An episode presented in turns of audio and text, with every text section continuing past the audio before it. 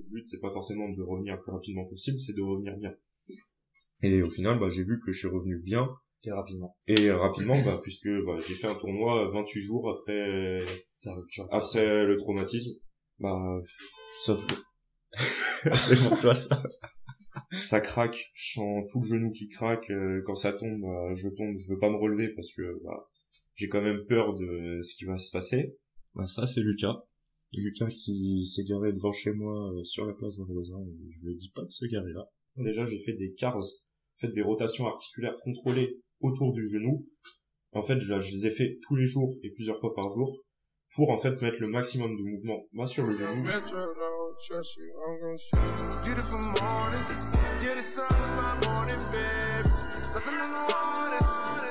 Aujourd'hui, on va vous parler, euh, comme on l'a abordé euh, brièvement euh, dans les premiers podcasts, on va parler de, de la blessure à l'épaule de Lucas et euh, en fait de comment il a pas, bah, comment il, s'est retrouvé pour euh, retrouver une épaule fonctionnelle assez rapidement et en n'écoutant pas euh, ce qu'on lui avait dit, enfin ce que lui avait prescrit, on va dire de manière générale, les médecins, les chirurgiens et tout qu'il avait vu.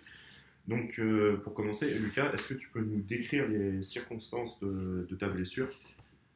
Alors, pour faire simple, j'ai eu un accident de voiture euh, fin septembre et euh, en gros, lors de l'accident, la ceinture de sécurité a, donc j'étais conducteur, la ceinture de sécurité a bloqué mon corps en laissant la seule partie hors de ceinture qui était l'épaule gauche. Enfin, l'articulation au niveau de l'épaule gauche qui était en dehors de la ceinture.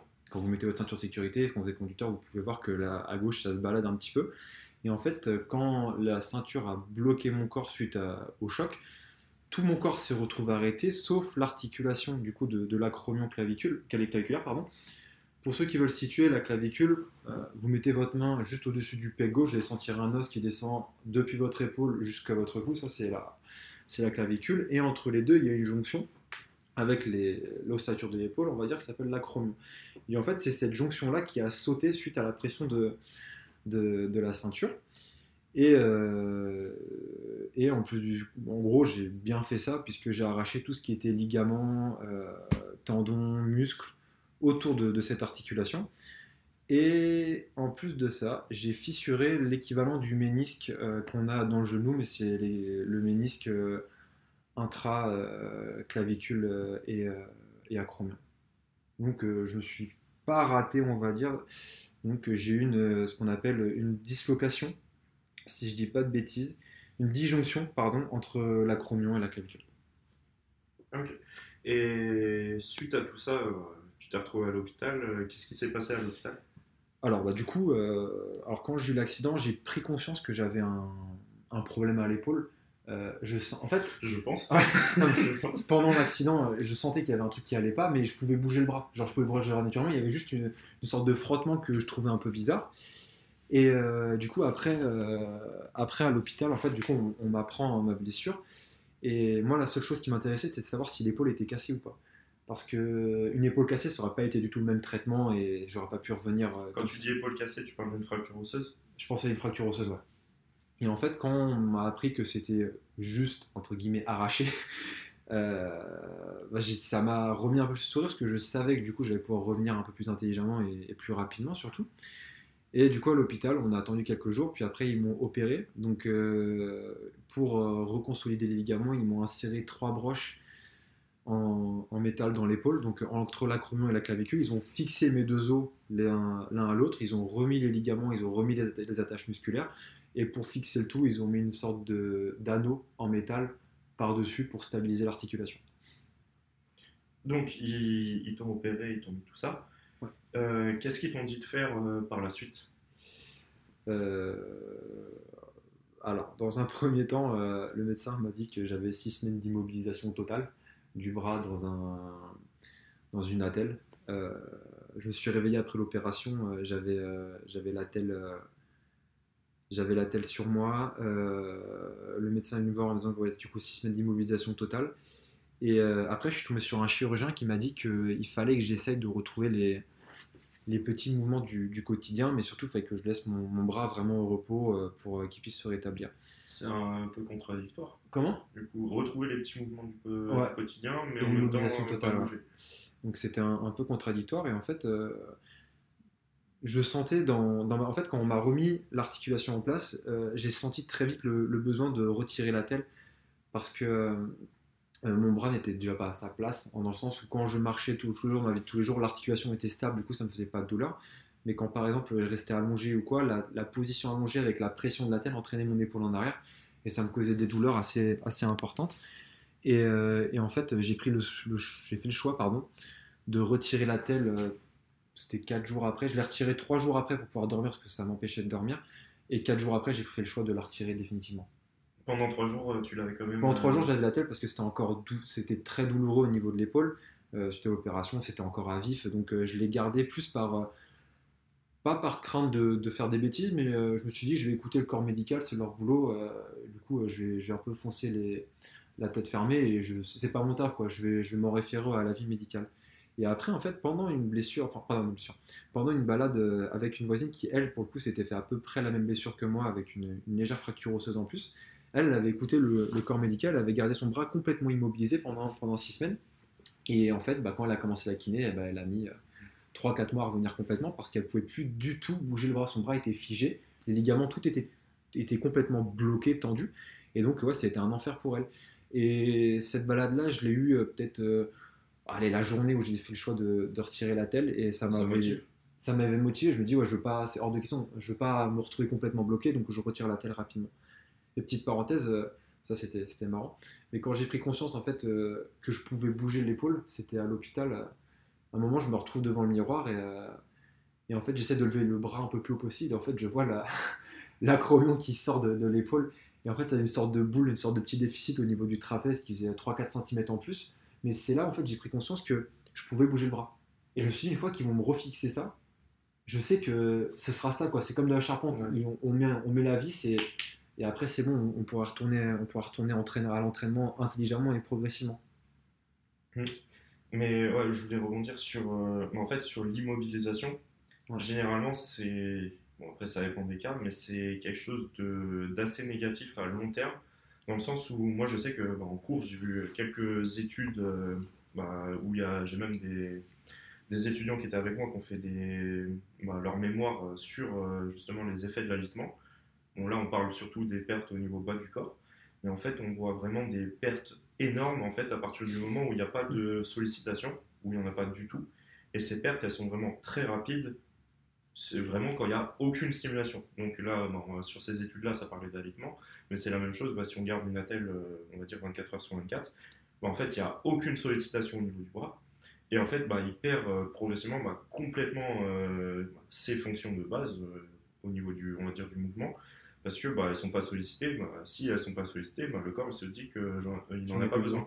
Et c'est pour ça que on perd énormément à immobiliser, donc euh, généralement à mettre une attelle, dans la mesure où euh, on n'a pas forcément euh, le besoin de l'avoir. Si dans la, moi je considère que c'est pas forcément obligatoire de l'enlever, dans la mesure, bah, si, oui, si dès que tu l'enlèves, dès que tu enlèves la telle, tu as, as d'énormes douleurs tu, peux, tu sens que tu peux pas faire autrement, bah oui, là, garde la telle. Mais si tu vois que bah, finalement tu peux te débrouiller sans, bah, moi je sais que mon raisonnement de manière générale, c'est plutôt de l'enlever et de, bien sûr, de faire attention quand même derrière, euh, d'essayer de bouger, mais toujours de manière adaptée. Mais parce que sinon, les pertes, elles sont vraiment énormes. Et ouais, bah, là, le cas de ta voisine, 6 semaines euh, sans bouger l'épaule, bah franchement, les pertes euh, sont énormes. Déjà, visuellement, tu vois une perte de muscle énorme et même en termes de mouvement derrière, bah, les muscles, ils n'ont pas bougé pendant six semaines. Imaginez, euh, moi je prends l'exemple euh, de Thomas Pesquet, c'est euh, sensiblement la même chose, on va dire, dans l'espace. Le, mec, il doit subir une réadaptation énorme quand, bah, son retour sur Terre. Parce que bah, le mec, il est parti six mois dans l'espace, pendant six mois, il a été en, en apesanteur, il n'a pas eu l'effet de la gravité. Alors que le mec s'entraînait euh, plutôt, euh, de ce que j'ai compris, bah, deux heures par jour.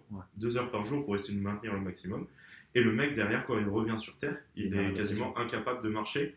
Alors que le mec s'est entraîné deux heures par jour, mais il n'a pas eu ces stimulations bah, qu'on est censé avoir si on est sur Terre.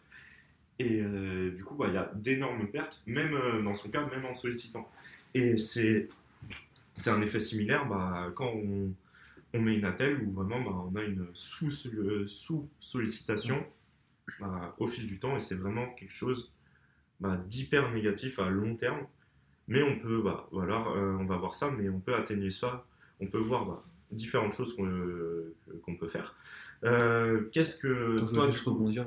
En fait, la telle, faut se dire que c'est juste un moyen pour reposer la, la blessure, grosso modo. Euh, moi, quand j'ai fait le choix de retirer la telle, c'était pas pour me dire je vais retrouver tous mes mouvements d'un coup euh, brusquement. Non, non. Mon bras, au début, je le laissais un peu. euh, en fait, je le laissais un peu comme Jamel Debbouze.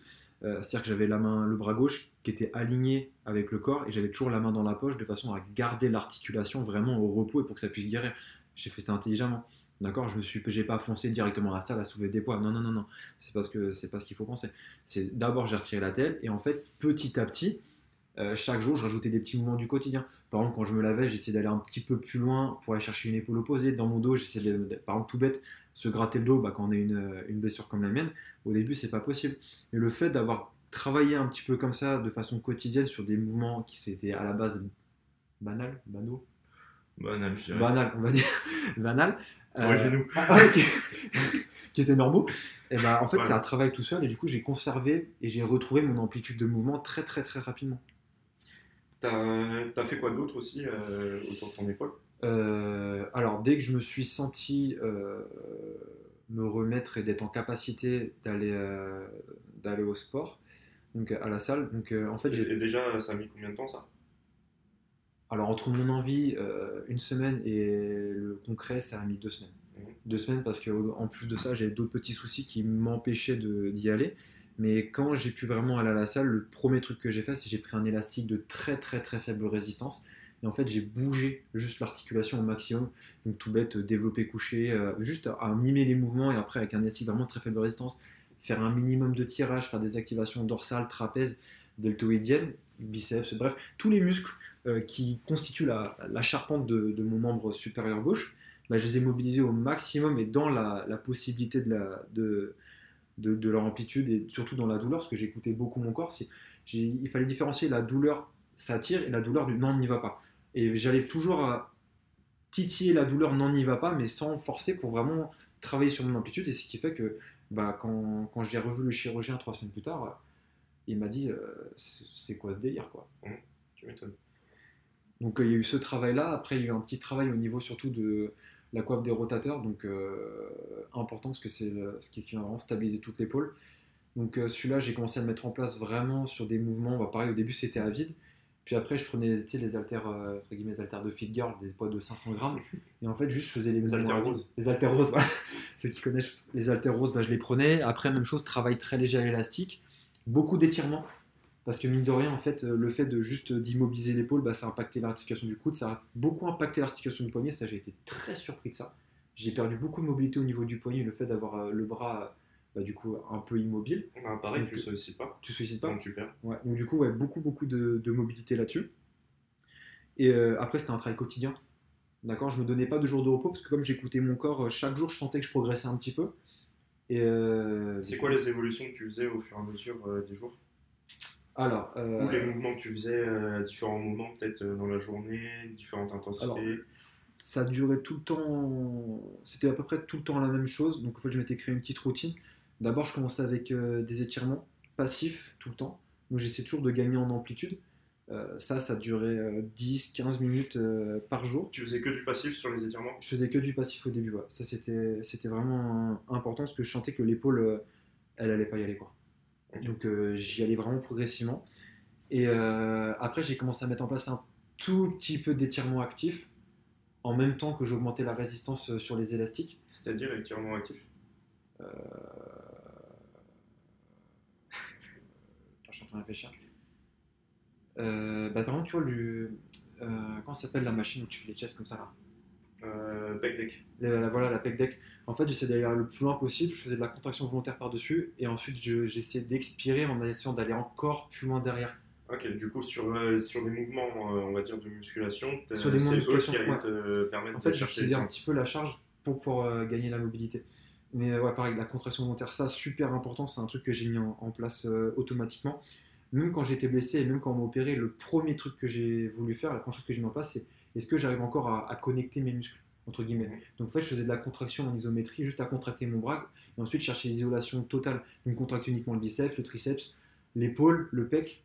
Et en fait, tout ça, ça m'a permis de garder la connexion entre mes, euh, bah, du coup, avec, mon bras. Et donc, quand je pouvais travailler vraiment l'isolation, quand je travaillais vraiment sur ma mobilité d'épaule, je ciblais vraiment là où il fallait travailler plutôt que de faire du global et aller travailler des muscles qui n'avaient pas forcément la, nécessité de travailler. Ouais, pour revenir aux, étirements actifs, il y a eu ça. Il y a eu beaucoup de pullover. Mmh. Beaucoup de pullover, ouais. Euh, après, quoi d'autre? Euh, Du rowing vertical en crossfit, c'est du sumo des style pull. Donc, c'est quand tu prends un kettlebell, tu viens monter au menton. Ok, moi j'appelle ça, un tirage menton. Tirage menton, voilà. En fait, on a un poids, enfin, on est tout droit, on a le poids, euh, bah, les bras tendus, on va dire, entre les jambes, et on tire, on ramène le poids jusqu'à la poitrine, enfin le plus haut possible. Ouais, et en fait, ça je faisais l'élastique. Je me servais de la résistance de l'élastique, je montais une première fois, dès que je sentais que ça bloquait, je contractais, j'expirais, ensuite j'allais chercher un petit peu plus loin encore derrière avec le mouvement. Donc ça, ça m'a beaucoup bloqué dans ma mobilité. Et puis euh, voilà. Ok. À savoir que j'ai eu, entre guillemets, je me suis fait opérer, c'était le 29 décembre, le 29 septembre. Je vais dire, c'était le futur. c'était le 29 septembre, donc c'était il, y a, deux mois. Mmh. Euh, moi, je voulais rebondir ouais, sur l'aspect par rapport aux contractions volontaires. Ce qu'il faut savoir, c'est qu'il y a des études qui ont été menées sur ça. Et en fait, où ils parlaient plutôt, on va dire, d'imagerie mentale, mais aussi, bah, du coup, de contraction volontaire à ce niveau-là.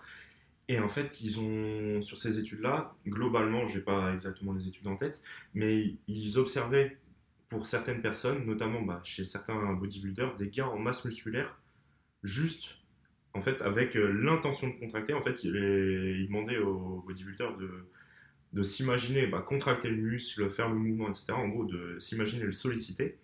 Et juste avec euh, bah, cet aspect, on va dire, mental de l'entraînement sans la charge réelle, bah, en fait, ils observaient bah, une stimulation de une stimulation de la synthèse des, protéines et en fait bah, des gains en masse musculaire euh, suite à ça. Donc ça, potentiellement, ça peut être aussi quelque chose qu'on peut imaginer dans le cadre où on a une blessure au tout début de la phase de blessure. ouais, on s'imagine contracter les muscles, faire le mouvement, même si en pratique on ne l'a pas.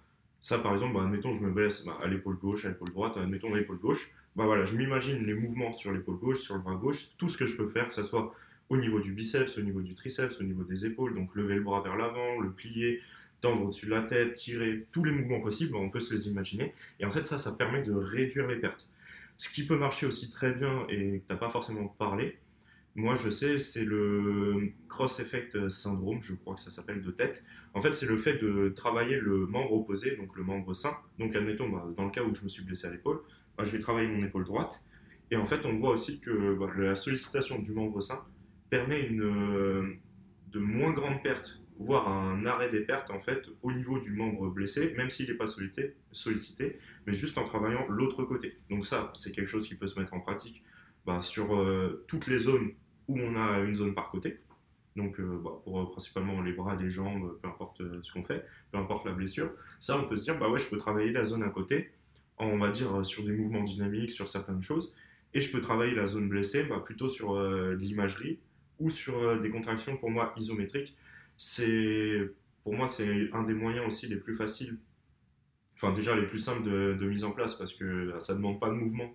Du coup c'est moins douloureux et même euh, ces contractions elles ont pour effet d'inhiber la douleur. Par exemple ce qu'on pourrait faire c'est au niveau des étirements passifs, c'est de les combiner ensuite. Bah, en fait on, a une position d'étirement et ensuite on combine ça avec euh, quelques contractions isométriques en course interne ou en course, course externe donc, c'est-à-dire, bah, admettons, je sais pas, je prends un mouvement, on va dire, d'extension au niveau de l'épaule, là, pour revenir euh, au contexte de l'épaule. Bah, je vais chercher, je me mets à plat ventre, par exemple, et je vais chercher à lever le bras le plus haut possible.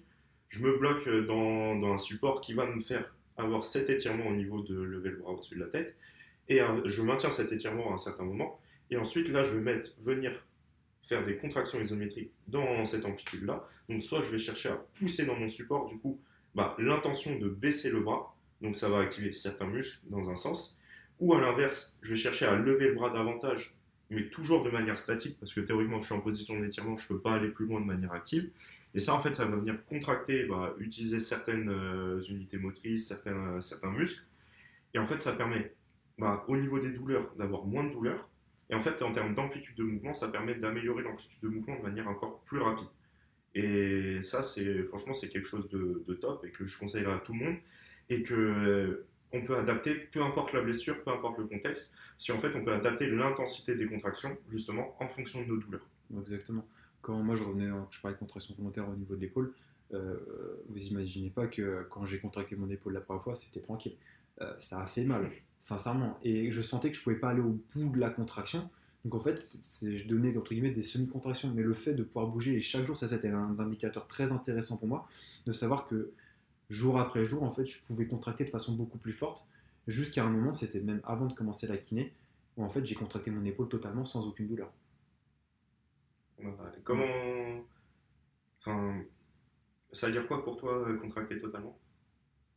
Euh, juste sur une position de repos, euh, entre guillemets, euh, contracter, contracter l'épaule sans aucun mouvement, rien du tout. Ok, je vois. Est-ce que tu as des choses à- encore à rajouter par rapport à ce que tu as fait au niveau de ton épaule, par Non, rapport euh, au protocole? J'ai fait à peu près le tour. Si quelque chose de pas forcément bien que j'ai fait, mais euh, qui mine de rien, ça m'a vachement aidé. Conduire. Mine de- non mais on peut rigoler comme ça, mais, euh, mais tourner le volant avec le, le bras faible. euh, Bah, ça fait mal, hein. ça fait mal, ouais. Ah bah moi là, mal, mal, mal. euh, pendant le enfin là à l'heure où on enregistre ce podcast moi je me suis fait une petite entorse à l'épaule bah je le sur certains mouvements quand je conduis je le, je le sens très bien C'était, c'était une belle épreuve. hein. Franchement, garer la voiture, euh, ça m'a grave aidé pour retrouver les volants. Ça, c'était pas mal. un petit créneau Un petit ouais, exactement. voilà vous avez une, euh, une blessure à l'épaule faites des créneaux on va faire des partenariats avec les auto-écoles Alors, Euh. vous imaginez pas que j'ai repris la voiture tout de suite. hein. Ça, c'est important de le dire. non oui Il s'est passé un bon moment avant que je reprenne la, avant que je reprenne la voiture. Donc, euh, c'est important de le souligner parce que certains vont penser sinon que j'ai pris l'accident et je suis remonté dans une voiture euh, deux jours après. Non, non, non. c'était pas raisonnable et Non. de toute manière c'était pas autorisé Non. Pas Euh, reconduire. alors euh, ensuite qu'a dit euh, bah, t'as revu le chirurgien depuis je crois Ouais. qu'est-ce qu'il t'a dit? J'ai alors déjà j'ai eu le chirurgien le 3 novembre, donc c'était euh, vraiment un mois après euh, l'acte chirurgical. Et euh, il était très surpris de me voir arriver tout seul, sans attel. Déjà, il m'a demandé où était mon attel. Si je l'ai pas pris pour un con, je lui ai dit honnêtement que je l'ai rangé euh, à sa place euh, dans le placard au bout de 4 jours. Donc euh, il était amusé un petit peu, il était, il était à la fois, c'était mitigé. Il y avait une petite inquiétude dans le regard et un petit côté, ok, t'as as bien récupéré. Après, on a checké les, les radios de l'épaule, il m'a dit que tout était bien revenu. Après, il m'a demandé d'enlever mon, t-shirt pour qu'il puisse regarder. J'ai enlevé mon t-shirt et en fait, c'est là où j'ai vu sa tête. Quand en fait, il a vu que je pouvais retirer mon t-shirt tout seul un mois post-opération. Et là, il m'a dit, euh, on est dans quel monde Il m'a dit, comment c'est possible que vous puissiez faire ça? Et après, je lui ai expliqué tout ce que j'avais fait en place et il m'a dit, euh, vous avez fait toute la kiné tout seul. euh, dit, là, concrètement, vous avez 14 items dans, dans le kiné pour vous remettre officiellement. Vous en cochez déjà 12-13. La seule chose que je fais avec mon kiné actuellement, c'est un travail de récupération de force. C'est tout. Et encore, c'est un travail que je pourrais faire tout seul. Oui, j'allais dire, Ouais. euh, non, non. C'est un travail que je pourrais faire tout seul. euh, après, moi, ça fais pas d'électrode Comment? Je fais pas d'électrode, non. je fais certainement pas d'électrode. Ni de massage Euh, alors, Tristan, il m'a pas massé. Mais non, il m'a jamais massé. Mais par contre, il m'a fait un étirement de l'épaule qui m'a fait un bien. En fait, c'est la première séance. Il voulait voir un petit peu où en était mon épaule. Du coup, il me l'a mobilisé dans, dans tous les angles euh, à peu près. Il m'a dit la même chose que le chirurgien. Il m'a dit que ce serait juste un travail de force à récupérer. Mais euh, il m'a fait un, un étirement exceptionnel. Ça, ça soulage l'épaule. J'avais le bras aligné contre le corps et en fait, il m'a fait une torsion interne du bras en tirant doucement dessus. En fait, je suis allé dans la fin de l'épaule, dans la fin de, de l'étirement de l'épaule. Un soulagement ce truc-là. Oh ah ouais, quand il me l'a fait, je lui ai dit tu peux recommencer. Tu peux y aller mon grand. Allez, tous les jours. à tous les jours. Je je viens tous les jours. Non, et du coup, bah, c'est tout. Et après, le chirurgien, il m'a dit euh, donc on aura la, la réponse finale le 13 décembre quand je vais faire tirer tout, tout l'attirail euh, métallique. Et, euh, et puis après, ce sera, sera terminé. hein. Ouais. Ce sera terminé. On aura un petit débrief euh, justement euh, après tout ça. Ce sera intéressant. Après tout ça. Voilà. Donc euh, bah, voilà. N'hésitez pas à nous faire, comme d'habitude, vos retours sur les podcasts. Pareil, n'hésitez pas à, à partager, ça fait toujours plaisir. Bah, mer- merci à tous ceux qui donnent de la force Ouais, et qui, Et qui nous permettent de grandir progressivement. N'hésitez pas aussi euh, bah, à nous dire s'il y a certains sujets qui, euh, que vous voulez qu'on évoque. Parce que bah, on, on pense à certains, on a beaucoup de sujets en tête, mais n'hésitez pas à nous, nous donner vos, bah, vos idées, parce qu'on est, on est, on est ouvert à tout. Et ça, oui. peut, voilà, voilà. ça peut toujours servir. Et oubliez pas de bouger. Voilà, C'est important. comme d'hab, Comme d'hab, on bouge, on est en bonne santé. Et voilà. et on a pas mal. Et on a pas mal. Voilà. Allez tout le monde, Salut salut